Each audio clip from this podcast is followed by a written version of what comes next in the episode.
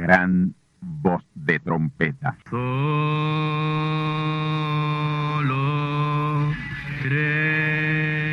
Saludos amigos y hermanos radioyentes.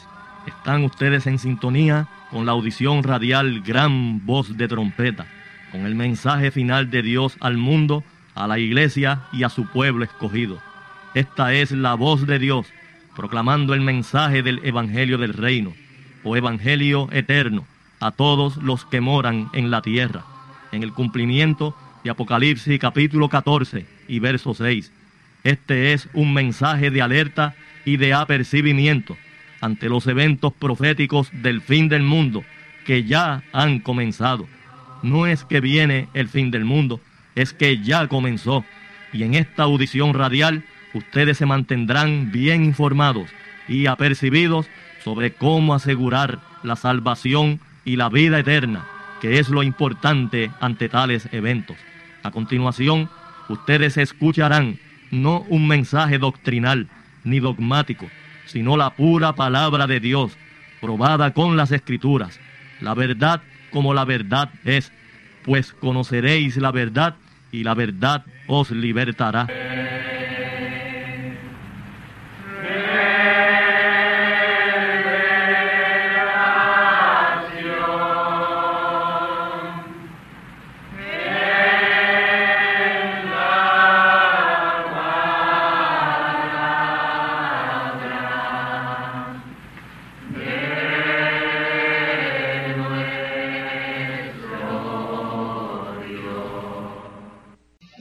Conmigo a la palabra de Dios.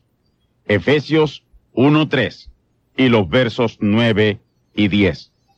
Bendito el Dios y Padre del Señor nuestro Jesucristo, el cual nos bendijo con toda bendición espiritual en lugares celestiales en Cristo, descubriéndonos el misterio de su voluntad según su beneplácito, que se había propuesto en sí mismo, de reunir todas las cosas en Cristo, en la dispensación del cumplimiento de los tiempos, así las que están en los cielos como las que están en la tierra. Mi tema por los próximos 45 minutos, la tercera parte de la importantísima conferencia profética, la gloriosa eternidad. Amigos y hermanos, este es el tercer capítulo de nuestra conferencia profética, la gloriosa eternidad. Estén atentos, bien atentos y concentrados en esta palabra de este día, la cual les será de gran ayuda en sus aspiraciones al disfrute de la eternidad.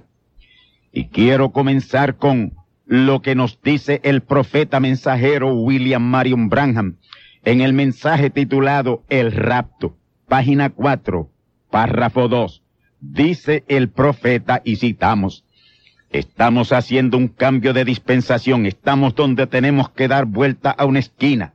Es fácil cuando un albañil forma la esquina y luego se colocan los bloques en una línea recta, como hacen las denominaciones.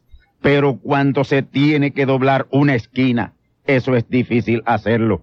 Ahora, Dios no está construyendo un muro, él está construyendo una casa y son varias las esquinas de las cuales habla la Biblia. Ahora, cualquiera puede tratar de hacer una esquina, pero tiene que ser hecha conforme al plano. Si no es así, entonces se tiene que derrumbar. Hasta aquí la cita. Oh hermanos, todo se está derrumbando. La iglesia falsa se está derrumbando. Todos los sistemas de gobierno se están derrumbando y serán desmenuzados Daniel 2, 34 y 35, porque el Dios del cielo está levantando el reino incorruptible que permanecerá de eternidad a eternidad, la octava e infinita y eterna dispensación, la gloriosa eternidad. Ya su verdadera iglesia, los genuinos creyentes de este día, que ya han sido llamados, han doblado la esquina y estamos en la recta final y sabemos que la hora de la gran consumación está a la mano. Hemos doblado la esquina, entre la dispensación de la gracia y la dispensación del Espíritu Santo, o dispensación del cumplimiento de los tiempos, que es en la cual estamos, que a la vez es la dispensación del reino y en la cual pronto será establecido el gran reino milenial. Algunos que oyeron y otros que leyeron este mensaje, el rapto, han estado tratando de doblar la esquina, pero todos han fracasado. Solo hay uno que es el que les puede ayudar a hacerlo y lo han rechazado. Lo que en verdad han hecho es un muro denominacional o comunas de libertinaje mundanal que le han hecho mucho daño a lo real, pero la verdadera iglesia seguirá adelante porque ya ella se ha hecho de su absoluto al doblar esa final esquina, donde en realidad se haya doblado esa esquina, esa última esquina, y se hayan movido a esa recta final, tienen que haber visto la segunda venida de Cristo ya cumplida y su tercera venida muy próxima a ser cumplida y en la cual serán desentrañados esos aparentes misterios que aún quedan por desentrañar. Los que han doblado la esquina, esa tercera esquina, ya han visto el cuadro completo y están de regreso al hogar, dulce hogar, pues esta es la última esquina hacia el hogar y la doblamos ya. Estamos a pasos de ese hogar eterno, porque estamos enfermos del hogar, todos los que sabemos por la revelación de la palabra de la hora, su gloriosa o su gloria y esplendor, esplendor de la gloriosa eternidad. En la Biblia de la gran pirámide, conocida como pirámide de Cheo, allá en Egipto, pero que en realidad es la pirámide de Enoch o la segunda Biblia de Dios hecha por Enoch. Señala 1963 en adelante como el comienzo del fin, del gran final. Y dice que por el año 1963 daría comienzo el proceso del establecimiento del reino de Dios y así exactamente ha sido. Y predice que por el final de la década de los noventas, la Tierra tendrá una nueva geografía, nuevos mapas tendrán que ser hechos de la Tierra. Y dice que desde la década de los ochentas, un nuevo movimiento espiritual con un nuevo Mesías, que será el mismo que antes fue, el cual a la humanidad aún no conoce, será manifestado. Ahora, vamos por parte tenemos esa primera fecha de 1963 en adelante que dice que daría comienzo el final de los finales.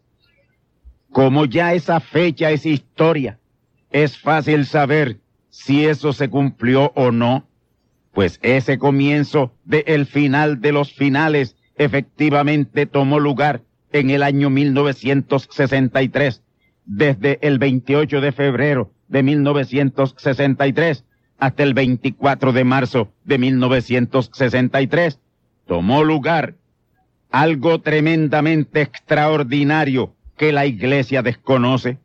28 de febrero de 1963 vino Cristo por segunda vez y en plenitud y se hizo carne en el profeta mensajero Branham y ese fue el segundo Mesías que fue el mismo que se manifestó en Jesús el Cristo.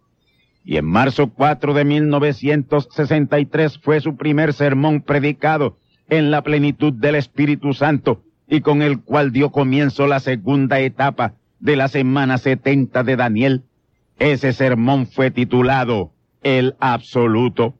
Luego, unos trece días después, en la semana del 17 al 24 de marzo, de 1963 fue la apertura de los siete sellos de Apocalipsis capítulo 6 versículos 1 al 17 y Apocalipsis capítulo 8 versículo 1 en la reclamación de la redención. Y si ese no fue el comienzo del final de los finales, yo no sé entonces qué otra cosa podía hacerlo. Eso fue cumplido perfectamente. Y otra profecía ya cumplida de la Biblia de la Gran Pirámide dice que también por el año 1963 daría comienzo el proceso del establecimiento del reino de Dios, que en este caso es el reino milenial. Noten ustedes el proceso del establecimiento del reino. Esto se refiere al reino milenial, la precursión al milenio, tal como lo revela el profeta mensajero William Marion Branham en las siete edades de la iglesia, página 361 y párrafo 1. Y eso es correcto. En el año 1963 comenzó el proceso del establecimiento del reino, porque ahí dio comienzo la edad del reino. Estamos en la edad del reino, conocida también como la edad de la palabra, edad celestial, o dispensación del cumplimiento de los tiempos, o dispensación del Espíritu Santo. Marzo 4 de 1963 dio inicio la segunda etapa de la semana 70, la cual se extendió a diciembre 18 de 1965, con una duración de dos años, diez meses o mil veinte días. Ahí, en esos mil veinte días fue cumplida la segunda venida de Cristo. Podemos decir entonces que con la segunda venida de Cristo comenzó el proceso del establecimiento del reino milenial. Y una vez cumplida la tercera etapa de la semana setenta, la cual tomará lugar en la tercera venida de Cristo, estaremos aproximadamente a unos cuatro años y medio para el gran reino milenial. Pero antes del reino milenial viene el reino de la bestia. Y son tres años y medios o cuarenta y dos meses o mil doscientos y sesenta días el tiempo donde la bestia establece su reino y conocido como el período de la grande tribulación. Y esos tres años y medio, o cuarenta y dos meses, o mil doscientos y sesenta días de ese reino imperial de la bestia, son de grande tribulación al mundo. No siete años como enseña la denominación o la iglesia denominacional falsa, que no sabemos de dónde saca esos siete años de grande tribulación. Solo son cuarenta y dos meses o tres años y medio de grande tribulación, el período de mil años del reino milenial con Cristo como Rey de Reyes y Señor de Señores empieza después. Ya todo se está aparejando para que sea establecido ese reino imperial de la bestia. Todas esas crisis de carácter político y todos los problemas del Oriente Medio están abonando sustancialmente al establecimiento de ese reino imperial de la bestia, el último reino gentil, y que será desmenuzado para ser establecido el eterno e incorruptible reino de Dios. Así que, desde marzo de 1963, estamos en el proceso del establecimiento del reino milenial. La profecía se está cumpliendo y de ese reino milenial pasaremos a la gloriosa eternidad. Y los acontecimientos alrededor del mundo señalan que todo está tocando a su fin para los hijos de los hombres y sus reinos gentiles, pero para los hijos de Dios la gloriosa eternidad. Vamos a la próxima profecía. Profecía de la gran pirámide, que es el cambio de la topografía o geografía de la tierra al final de la década de los noventa. Eso será así.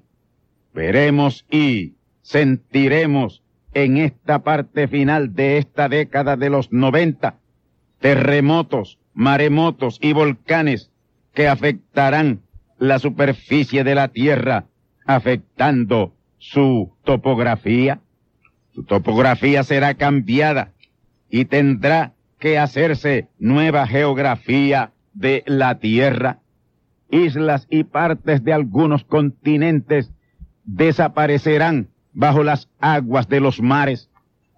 Con ese terremoto profetizado en Apocalipsis capítulo 18, versos 21 al 23, algunos lugares quedarán bajo las aguas y otros lugares serán descubiertos. Sí, con el hundimiento de esa franja de tierra de la costa oeste de los Estados Unidos, que será de unas 500 millas de largo por unas 300 a 400 millas de ancho, como fue profetizado por el profeta mensajero Branham. Hay la posibilidad de que el oleaje que provoque esa franja de tierra, que será el equivalente a una décima parte de los Estados Unidos, que se hundirá en el mar Pacífico, haga que ese mar Pacífico pase sobre el istmo de Panamá y al vaciarse en el mar Atlántico y el Caribe, gran parte de las aguas del Pacífico, tierras serán descubiertas en el Pacífico y tierras serán cubiertas por las aguas del mar Atlántico y el Caribe en sus costas y hasta islas serán cubiertas de agua. Y ahí se cumplirá la profecía de la gran pirámide de Enoch en Egipto, de que en esa fecha antes indicada, la topografía y geografía de la tierra será drásticamente cambiada. Vamos a la tercera profecía en la pirámide de Enoch en Egipto. Esa profecía señala que por la década de los ochentas comenzaría un nuevo movimiento espiritual con un nuevo Mesías, que sería el mismo que antes fue, el verdadero Mesías. En primer lugar, el Mesías es uno, y ese es Cristo, el Espíritu Santo, Dios, y el primer cuerpo humano que tomó morando en él en plenitud fue Jesús, y ahí lo hizo el Mesías. Jesús fue el Mesías porque el Mesías que es Cristo moré en él plenamente por tres años y medio o mil doscientos y sesenta días. Y eso sucede tres veces. Cristo es la unción, la gran unción de plenitud del Espíritu Santo. Ya son dos las veces que el Mesías, el verdadero Mesías, se ha manifestado en esta tierra y queda una tercera vez y estamos en la precursión de ella desde la década de los ochentas. Esta es la precursión más larga. El Mesías se manifestó por primera vez en Jesús de Nazaret y cumplió así la primera etapa de la semana setenta de Daniel de unos tres años y medio. Esa fue la primera venida de Cristo, el Mesías. Y esa primera etapa fue una de redención. Ahí toda la simiente de Dios fue redimida. Esa redención cubrió hacia atrás y hacia adelante y esa fue la redención del espíritu y del alma. El Mesías se manifestó por segunda vez en Branham de Kentucky, Estados Unidos de América, y cumplió así la segunda etapa de dos años, diez meses o mil veinte días de la semana setenta de Daniel, y en ella cumplió ahí la segunda venida de Cristo. Ahí fue el reclamo de la redención, cumpliendo la segunda venida de Cristo. Esa etapa del reclamo de la redención fue cumplida de marzo 4 de 1963 a diciembre 18 de 1965 y queda una tercera etapa de la semana 70 de Daniel en la cual será la manifestación de Cristo el Mesías por tercera vez, cumpliendo la tercera venida de Cristo. Y a eso es que se refiere la profecía del Mesías en la pirámide. Y ese movimiento promesiánico que señala la Biblia de la gran pirámide comenzó en la década de los ochenta el falso comenzó en la década anterior, la década de los 70. Fue en el 1978-79 con el fin de confundir y eso fue lo falso antes de lo genuino, porque así es, lo falso viene antes de lo genuino. Y yo les digo hoy que en lo que queda de la década de los noventa, el mismo Mesías que antes fue, el verdadero Mesías, se manifestará por tercera vez para la gran consumación y llevarnos a plenamente a la gloriosa eternidad. Según mi análisis de las profecías en la Biblia, en páginas y letras, estas están en armonía con las profecías en la Biblia de piedras de la gran pirámide de Enoch en Egipto. Por lo tanto, mi análisis de estas profecías en cuanto a lo dispensacional nos dice que estamos más adelantados hoy del final de los finales que lo que hemos estado pensando o creyendo. Estamos en el fin de ello y los actuales acontecimientos alrededor del mundo así lo comprueban incuestionablemente. Y señalo muy en especial la convulsiva área del Oriente Medio, pero sobre todo Israel, si consideramos Daniel 12.1 que dice, será un tiempo de angustia para Israel, cual nunca fue después que hubo gente hasta entonces, mas en aquel tiempo será libertado el pueblo cuyos nombres están escritos en el libro de la vida, los 144 mil. Mis hermanos y amigos, las cosas se le están poniendo angustiosas a Israel y eso nos está indicando que el tiempo de su liberación espiritual está acercándose. Y el tipo y figura de ello está en la historia del libro de Esther. Si el profeta Daniel a quien le fue revelado esto estuviera ministrando en este tiempo, muy de seguro estaría entendiendo lo que no entendió en su tiempo, unos dos mil quinientos años atrás. Hoy podemos hacer un análisis de estas profecías porque prácticamente todo está cumplido y lo que no lo está tiene ramificaciones con lo cumplido y se hace fácil atar los cabos sueltos en estas profecías. Además, contamos ya con la presencia de casi todos los actores estelares del drama final, malos y buenos, y los que ya están manifiestos, conocemos el papel que desempeñarán tanto en lo espiritual como en lo natural. Y siendo esta ya la séptima y final dispensación, pues en ella tiene que ser cumplido todo lo que no ha sido cumplido de las profecías, y ellos nos situará en las puertas de la gloriosa eternidad.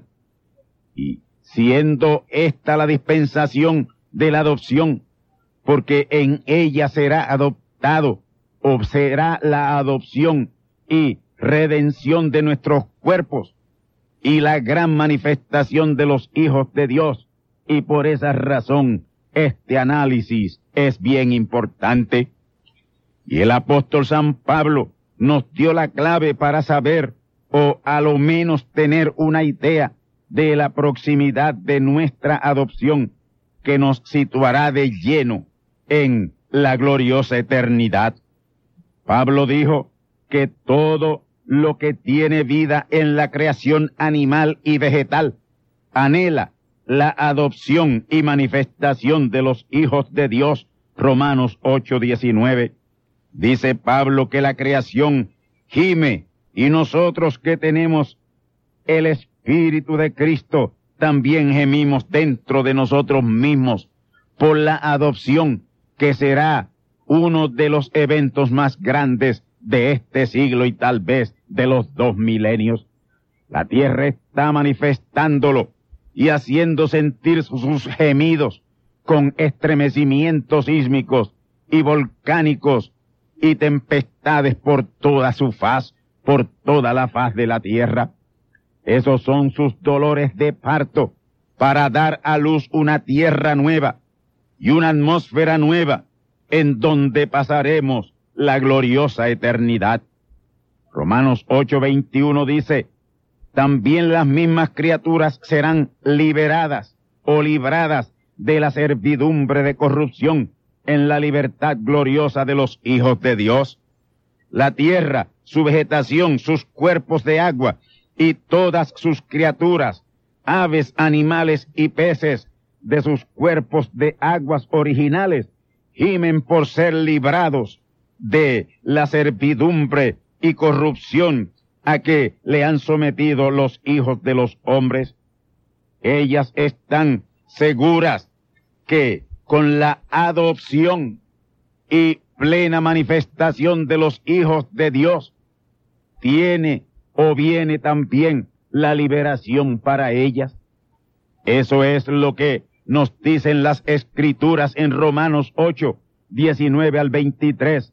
Refresquemos nuestra memoria con ellas nuevamente. Escuchemos porque el continuo anhelar de las criaturas espera la manifestación de los hijos de Dios, porque las criaturas sujetas fueron a vanidad, no de grado, mas por causa de que las sujetó con esperanza, que también las mismas criaturas serán libradas de la servidumbre de corrupción en la libertad gloriosa de los hijos de Dios, porque sabemos que todas las criaturas gimen a una y a una están de parto hasta ahora y no solo ellas, mas también nosotros mismos que tenemos las primicias del Espíritu. Nosotros también gemimos dentro de nosotros mismos, esperando la adopción, es a saber, la redención de nuestro cuerpo. Habrá una plena manifestación de los hijos de Dios.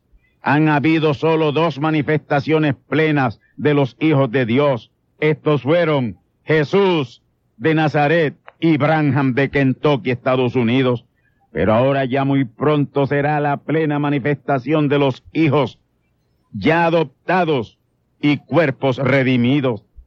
Y en esa gran manifestación de los hijos, todos los hijos, la creación entera será librada y luego renovada.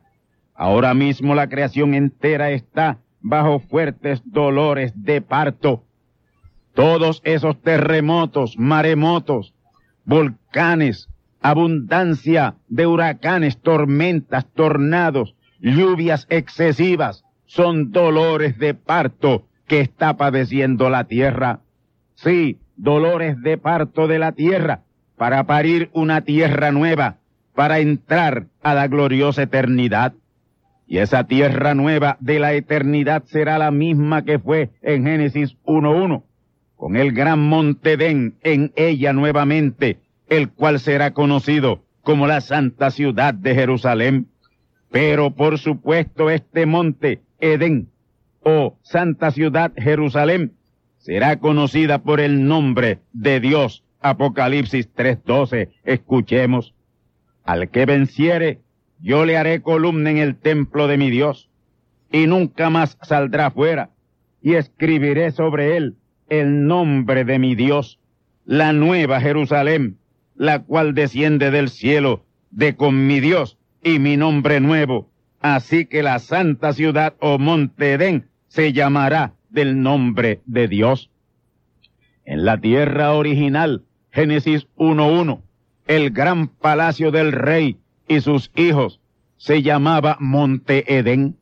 Pero en los cielos nuevos y la tierra nueva, se llamará del nombre nuevo y eterno de Dios. Así que habrán unos ligeros cambios, no porque Dios estará corrigiendo o mejorando algo de lo que planificó en el principio. No, Él todo lo hace de una vez perfecto, sencillamente porque ese fue el nombre original del gran monte Den, el nombre eterno de Dios. Y ya en conclusión de este mensaje, quiero utilizar las escrituras con las cuales inicié este tercer y final capítulo sobre este mensaje, este gran tema, la gloriosa eternidad. Ellas son Habacuc 1.5 y Primera de Pedro capítulo 2 y versos 6 al 8. Pero primero escuchemos en sellos página 29, parte final del primer párrafo, lo que dice el profeta acerca de ese último mensajero que estará sobre la tierra y lo que van a hacer con él las denominaciones o los sistemas religiosos, porque las denominaciones y los sistemas religiosos no les gusta que le digan la verdad, pero escuche bien esto, sellos, página 29, parte final del primer párrafo.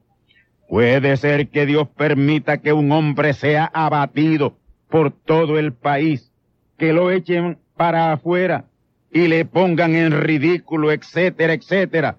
Pero cuando el verdadero reto viene, Dios se manifiesta y vindica en esa misma sencillez. Y en la sencillez de un mensajero y un mensaje muy atacado nos está introduciendo a la gloriosa eternidad.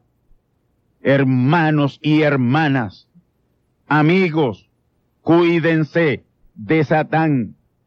Cuídense de que Satán invada nuestras mentes con pensamientos tendientes a lo negativo en cuanto a importantes cumplimientos que son esenciales para nuestra llegada a la adopción y redención de nuestros cuerpos, para nuestro arribo a la gloriosa eternidad.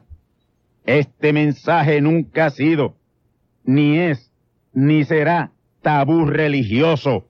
Jamás, nunca en la historia se había predicado, ni se predicará jamás un mensaje más correcto, más serio y más respetable que este mensaje que traemos todos los domingos a través de gran voz de trompeta. Las conjeturas y cuestionamientos advienen por lo abundante y lo completo de este mensaje y lo profundamente sencillo que es toda la revelación de la palabra en este gran mensaje final de Dios.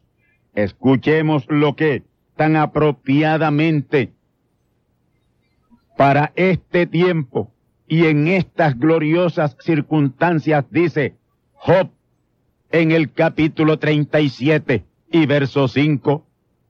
Tronará Dios maravillosamente con su voz y hará grandes cosas que nosotros no entendemos.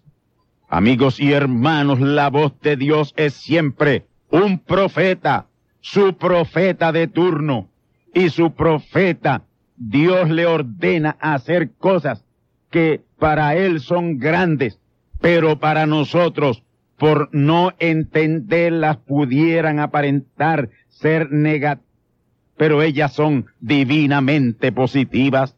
Amigos y hermanos, lo que Dios está haciendo hoy en su palabra y con su palabra es parte de lo que nos revela Habacuc 1.5 y Primera de Pedro capítulo 2 versículos 6 al 8. Escuchemos Habacuc 1.5. Mirad en las gentes y ved y maravillaos pasmosamente, porque obra será hecha en vuestros días, que aun cuando se os contare, no la creeréis.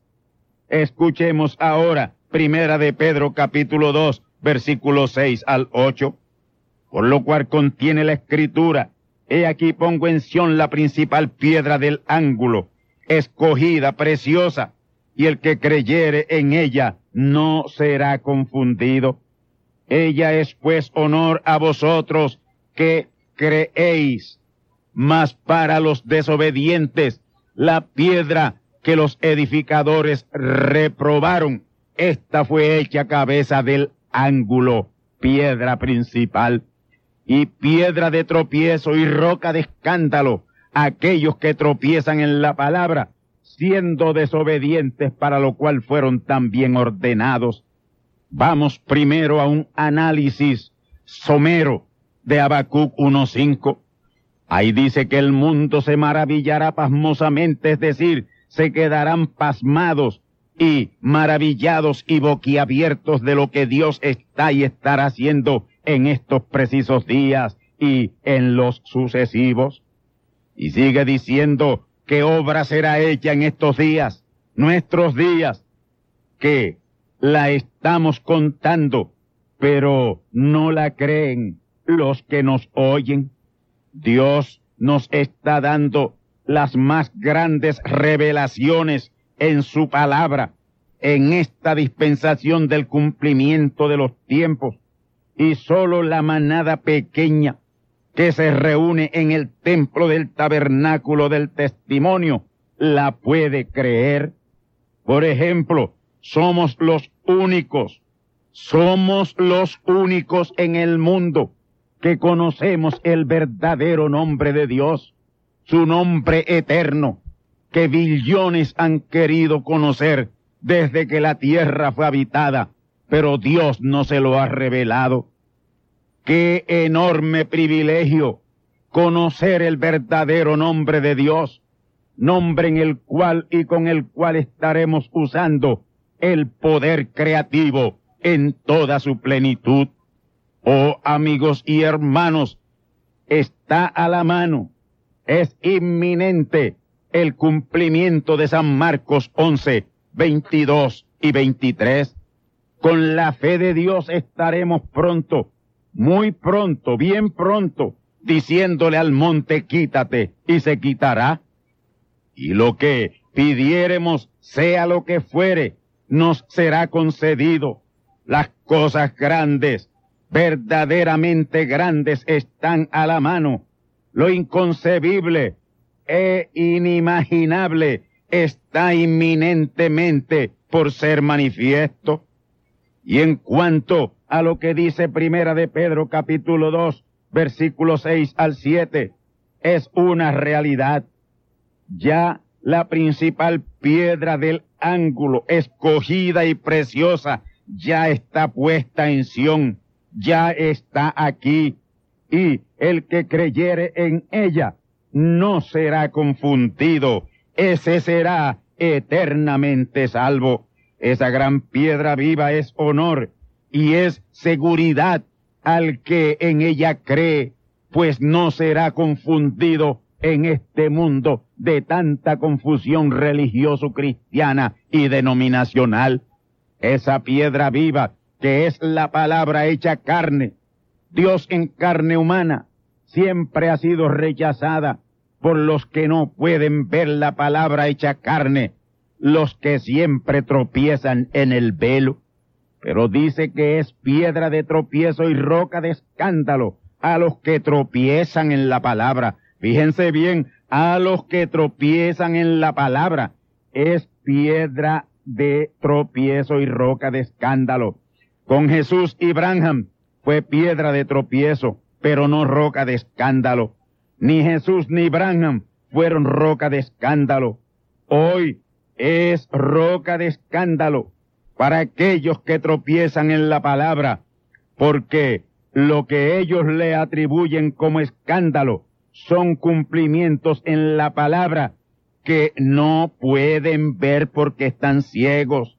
Tropiezan no en el escándalo porque no lo es, no hay tal escándalo. Tropiezan en la palabra que le toca cumplir a esa piedra viva, ese mensajero preordenado de Dios y ungido de Dios para guiarnos e introducirnos a la gloriosa eternidad.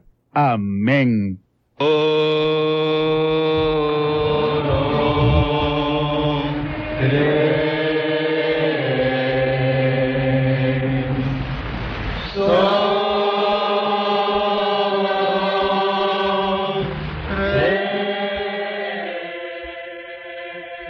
ahora hemos llegado al momento de la palabra hablada para liberación.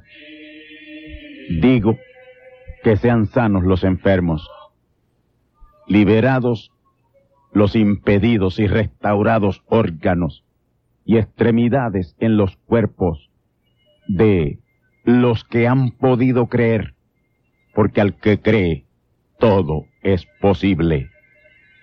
Gracias Señor porque tú has hecho lo que te he pedido y tus hijos y tus hijas están ya sanados por tu palabra que ha sido hablada. Amén.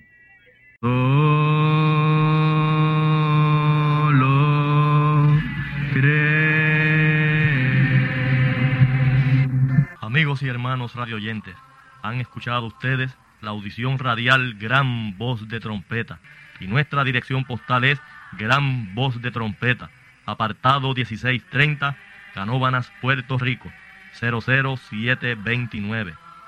Una vez más, Gran Voz de Trompeta, apartado 1630, 1630, Canóbanas, Puerto Rico, 00729. Les invitamos muy cordialmente para que escuchen estas conferencias proféticas y sean apercibidos ante los eventos del fin del mundo que ya comenzó.